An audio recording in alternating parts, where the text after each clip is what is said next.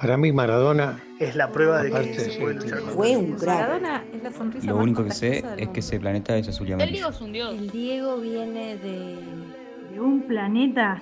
Para mí Diego no vino de ningún planeta. Giocatore impressionante, El Diego no es de otro planeta, es de otra galaxia. La fe, la esperanza, El Diego viene de otro la planeta, sí, ilusión, pero ese otro planeta una la taza Tierra. de mate cocido en una noche helada. Medio un extraterrestre, ¿no? Vino de la entraña de la La patria. verdad es que Vino nunca desde vi lo a nadie profundo de jugar nuestra así. tierra. Maradona es un marciano. pero seguro de uno más despierto y humilde. ¿De dónde vino Diego? Mil voces las que intentan explicar lo inexplicable. Mil pasiones, las que solo un ser único e irrepetible puede despertar en tanta gente. ¿Es posible explicar a Maradona? ¿Se puede medir la importancia de su figura en la cultura popular? ¿Cómo es posible que una sola persona haya transformado tanto la vida de un pueblo, de un planeta? En Villafiorito o Paternal, en La Boca, Ezeiza, Barcelona, México, Nápoles, La Plata. Sabemos dónde estuvo, sabemos lo que hizo y sabemos lo que dejó. ¿O será que siempre hay un poco más para explorar? Bienvenidos y bienvenidas a Constelación M10, un paseo sonoro por una ruta cósmica que sigue la pista de una pregunta universal. Diego, ¿de qué planeta viniste?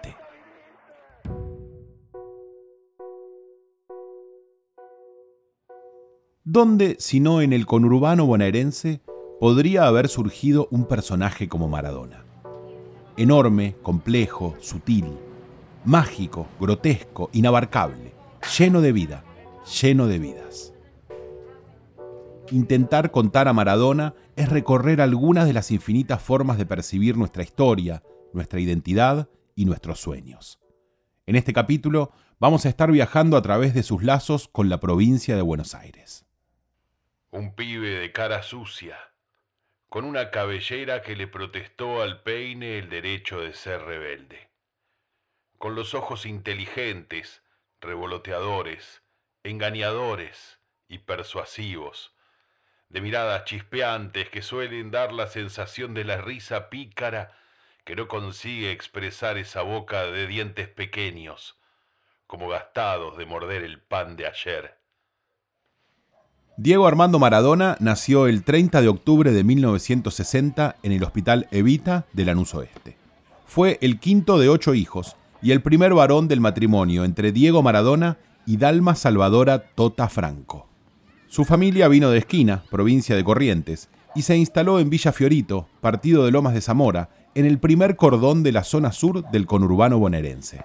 Cuando decimos conurbano bonaerense, en realidad hablamos de una megaciudad habitada en aquel entonces por casi 7 millones de personas, que constituye el principal polo industrial y económico de la Argentina. Una megaciudad de límites difusos y un complejo entramado social y cultural. La historia del conurbano está llena de familias como la Maradona, migrantes que en los años 50 abandonaron sus provincias buscando un futuro mejor. Trabajadores que moldearon su destino y el de sus familias creando redes comerciales, sociales y territoriales, orgullosos de su trabajo y de su barrio. Villafiorito marcó la vida de Diego. Su talento y el fútbol lo proyectaron hacia lugares y momentos inimaginables. Diego llevó el potrero al mundo. Mis sueños son, dos. Mi, mi primer sueño es jugar en el Mundial y el segundo es salir campeón.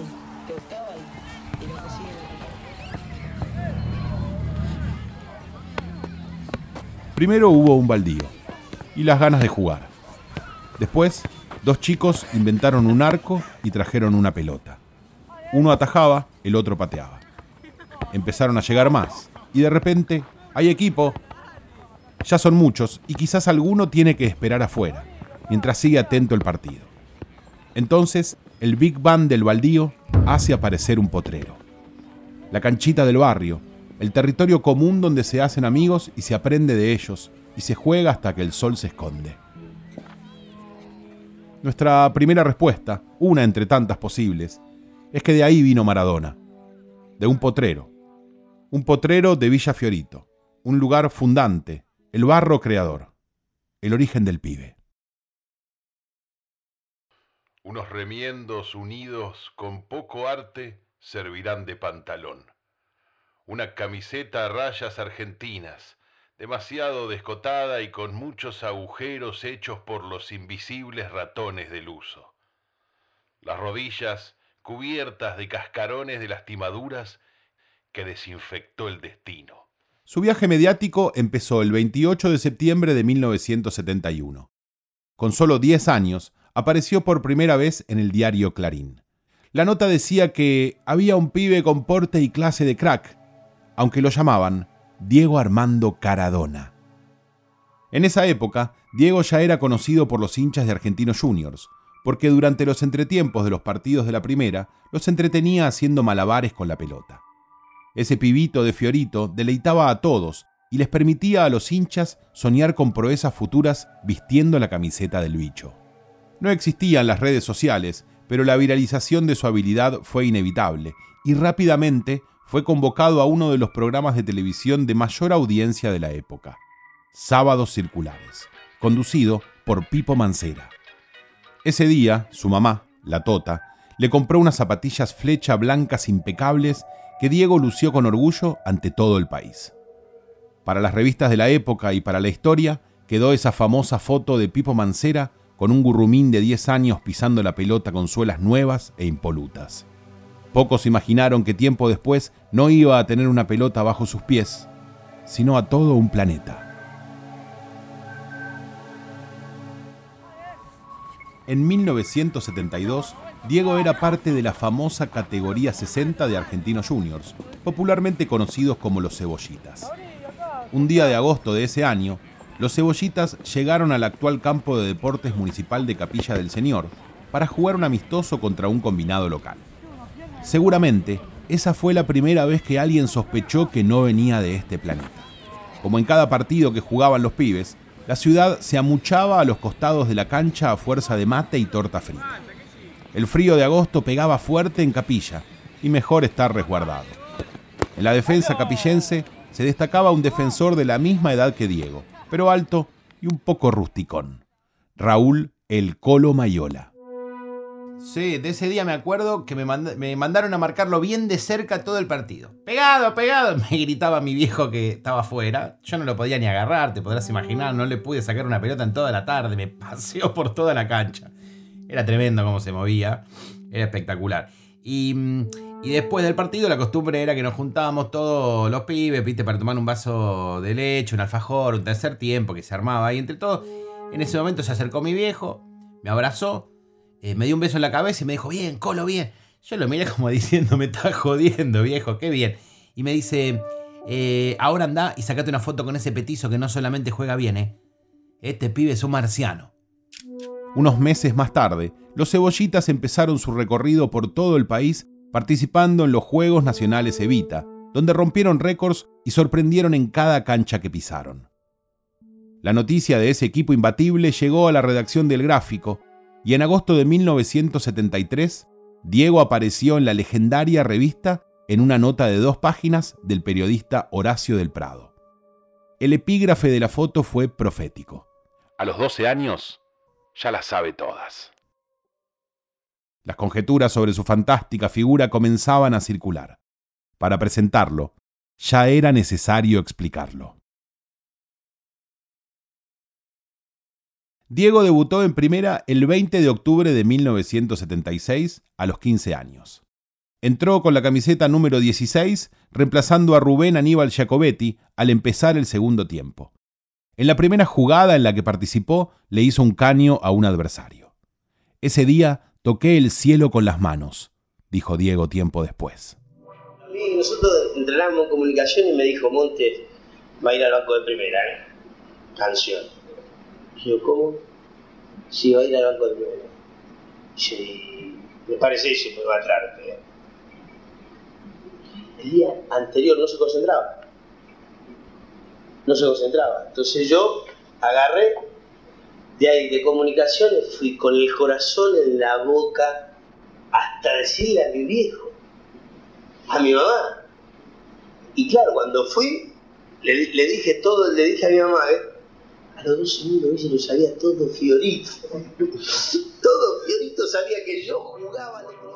Tres semanas después, el 14 de noviembre, le tocó viajar a una de las ciudades bonaerenses que más respira fútbol. Mar del Plata. Fue en La Feliz donde convirtió el primer gol de su carrera, en un partido frente al equipo San Lorenzo de esa ciudad.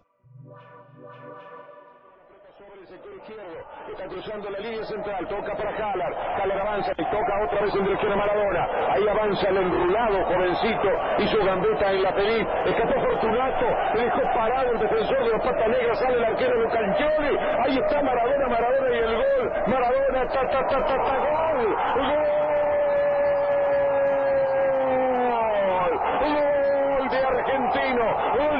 en la arena, gol de Maradona.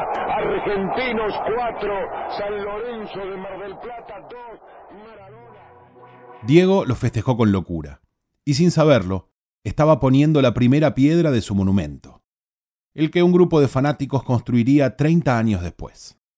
El monumento al pibe, al crack. Nos animamos a decir, entonces, que Diego también vino de ahí, de Mar del Plata, de ese primer gol que festejó con pasión, el primero de tantos, el que inició un viaje que lo llevó a recorrer el mundo y conquistarlo. Como un dios, Diego estaba en todos lados, y en el recuerdo aparece con las texturas de todos los dispositivos en los que su magia podía quedar registrada. Porque, mientras tanto, el mundo de las telecomunicaciones y la tecnología avanzaban con la misma fuerza y rapidez. Desde los partidos de madrugada en blanco y negro en Japón 79 a los primeros intentos del color con boca, o esas imágenes en mala calidad de los partidos en Italia los domingos a la mañana por Canal 9. Desde el preciosismo cinematográfico que nos presentó Héroes, obra cumbre del cine maradoniano, pasando por la TV de transmisiones modernas con cámaras especiales que seguían a Diego durante todo el partido y analizaban sus movimientos. Y la radio, la AM, esa presencia incondicional dispuesta a acompañar cualquier calidad de imagen y hasta generarla, una especie de realidad aumentada en el living, en el bar o en la cabeza de los oyentes. La evolución de la tecnología nos permitió ser testigos privilegiados, observadores maravillados. La historia de Diego quedó grabada en nuestros corazones y no hay quien cierre los ojos y no pueda verlo cruzando la cancha, desafiando la gravedad, bailando hacia el gol. Diego, barrilete cósmico, personalidad abrumadora, enfrentándose a esa vida insólita con un carisma arrasador. Sus jugadas y sus frases inolvidables son parte de nuestra cultura popular, rasgos identitarios que esperábamos ansiosos recibir cada vez que Diego aparecía en la tele, en la cancha, en Nápoles o en Fiorito. El fútbol es el deporte más lindo y más sano del mundo. Eso no le quepa la menor duda a nadie. Porque se equivoque uno, no, no, no tiene que pagar el fútbol. Yo me equivoqué y pagué. Pero la pelota no, la pelota no se mancha.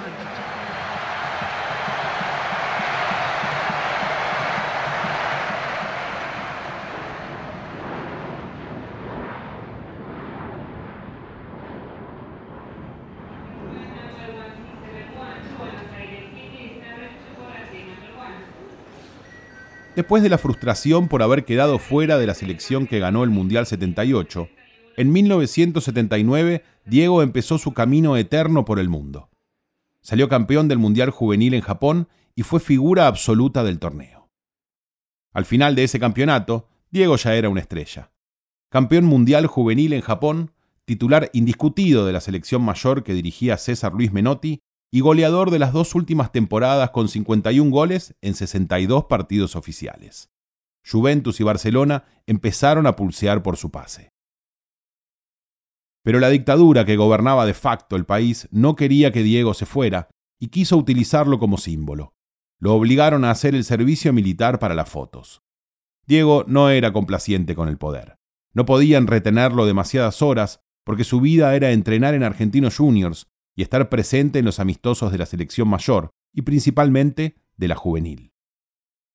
La agenda de su vida estaba repleta y pasaba poco tiempo en Buenos Aires. Entre mayo y agosto, fecha de inicio del Mundial, Viajó a Suiza, Italia, Irlanda, Estados Unidos, Escocia y Japón, además de pasar por varias provincias del país por sus obligaciones deportivas. Desde ese momento y para siempre, Ezeiza se transformó en el nexo coordinante entre Diego, la selección y el pueblo argentino. Viajes, partidos, tobillos hinchados, la copa. En cada llegada, una jauría periodística mezclada con fanáticos y fanáticas que querían verlo, tocarlo, abrazarlo, corroborar que esa figura que cada día se elevaba más del suelo era de carne y hueso. Ezeiza fue ese lugar de encuentro, una conjunción de estrellas dentro de la constelación M10. Además de poder verlo y sacarme una foto con Diego, yo te puedo dar fe en primera persona lo que, lo que, lo que amaba la selección y, todos los esfuerzos que hizo para estar siempre, siempre, siempre que lo llamaron. Eh, mira, en el 93 Diego jugaba en el Sevilla. Y, y mira lo que fue esa semana, es una locura. El 14 de febrero jugó contra el Valencia en Sevilla. Apenas terminó ese partido, viajó a Buenos Aires para jugar el 18 un amistoso contra Brasil que era la vuelta de él a la selección. El Sevilla lo autorizó a viajar, pero también le exigió volver a España para jugar contra el Logroñés el 21. Entonces, llegó a la mañana a Madrid, avioneta a Vitoria, taxi hasta Logroño y a la tarde a la cancha. Después, terminó el partido y otra vez el mismo recorrido, pero al revés, porque jugaba la final de la Copa Artemio Franchi contra Dinamarca, el 24, en Mar del Plata. Mira, yo, yo, tuve la fortuna de, cruzarlo en el aeropuerto de Madrid cuando Diego estaba en el medio de, de, toda esa locura. Nosotros no teníamos ni idea, estábamos de vacaciones, lo vimos, Diego, Diego. Y a pesar de todo lo que, de todas las vueltas, de todo lo cansado que estaba, de todo, siempre estaba listo para una foto más. Y nosotros tenemos nuestra foto y nuestro momento con él, que fue increíble. Y si vos me decís que estaba en el medio de todo eso que te acabo de contar, no se puede creer.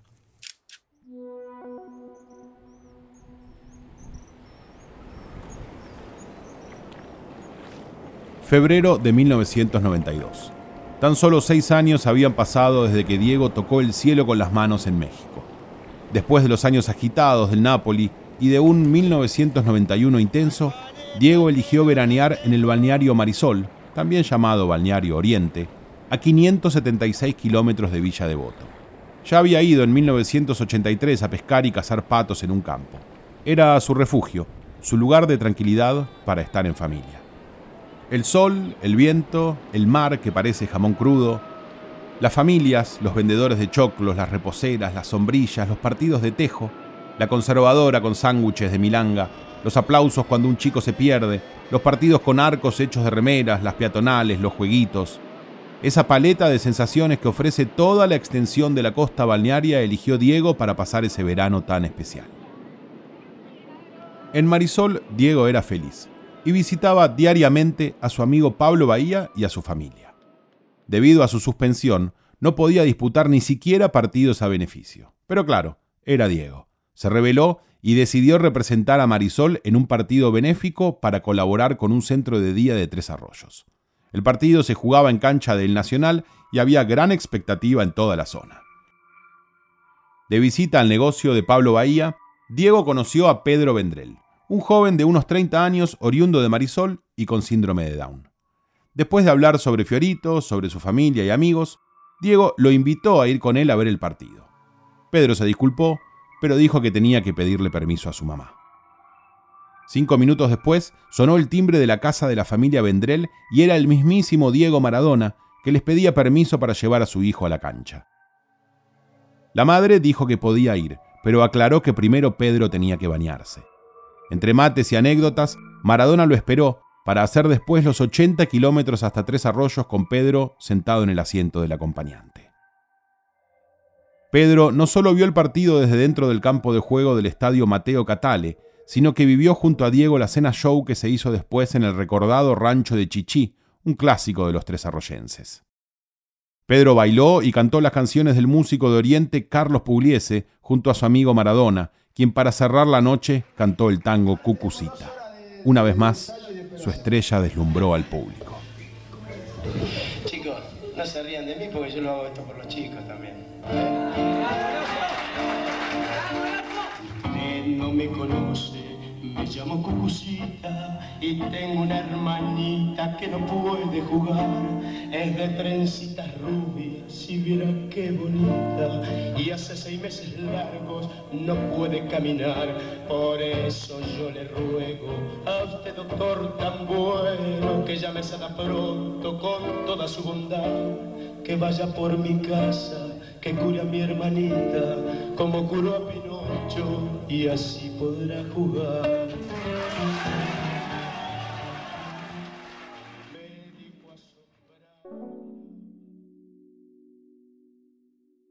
Fiel a su estilo, Diego debutó como director técnico antes de retirarse como jugador profesional. Pasó por Deportivo Mandillú en el 94, después vino Racing de Avellaneda en el 95 y luego volvió a ponerse la camiseta para jugar sus últimos años en el Boca Juniors de Bilardo junto a su amigo Claudio Paul Canilla. Años después de su retiro profesional, llegó la selección nacional, al Huasi, al Fujaira, Dorados y por último Gimnasia y Esgrima de la Plata, para que el país volviera a revolucionarse con su presencia en un estadio. Entre homenajes y declaraciones, el último destino futbolístico de Diego lo depositó en la provincia que lo vio nacer y elevarse al infinito. Las historias con Diego como protagonista se convierten en historias de amor.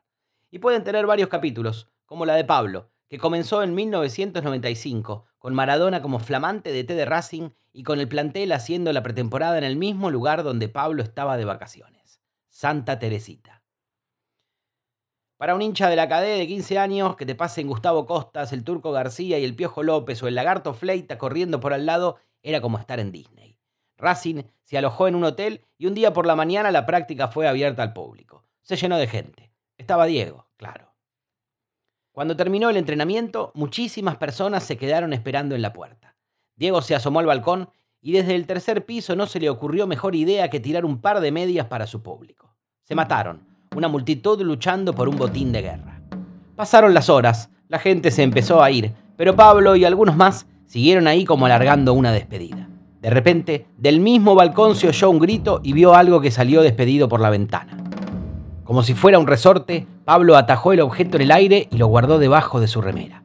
Se le acercó un tipo con 200 dólares en la mano para comprarle lo que Diego había tirado. Esa fue la señal para salir corriendo. No llegó a ser más que unos metros cuando se volvió a escuchar otro grito desde el balcón.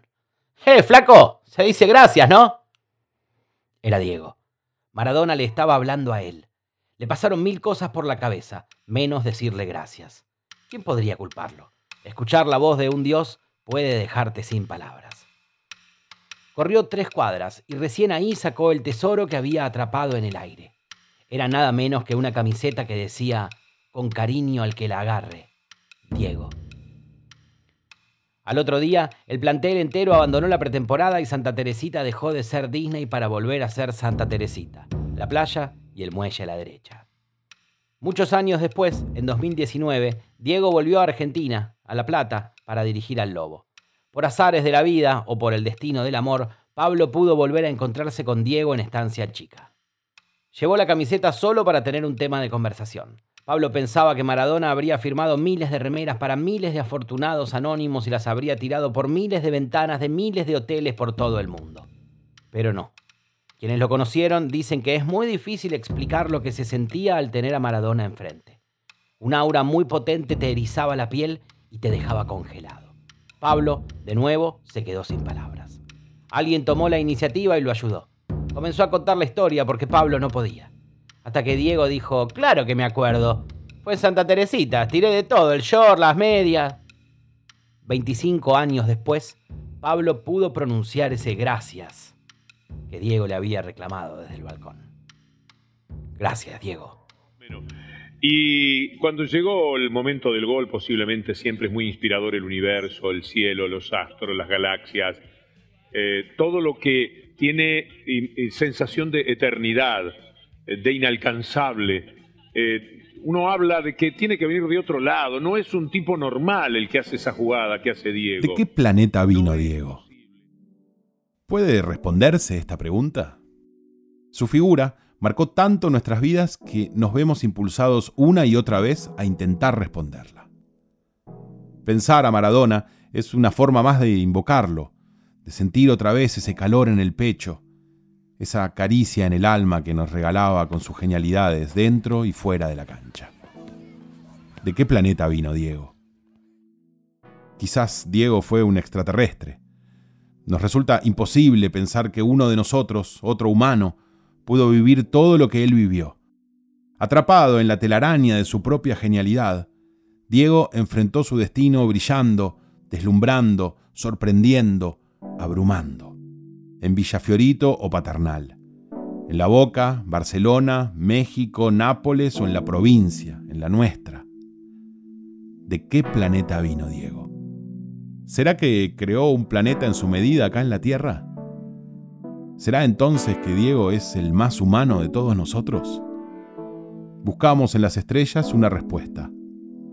Seguimos la constelación que dibuja su rastro.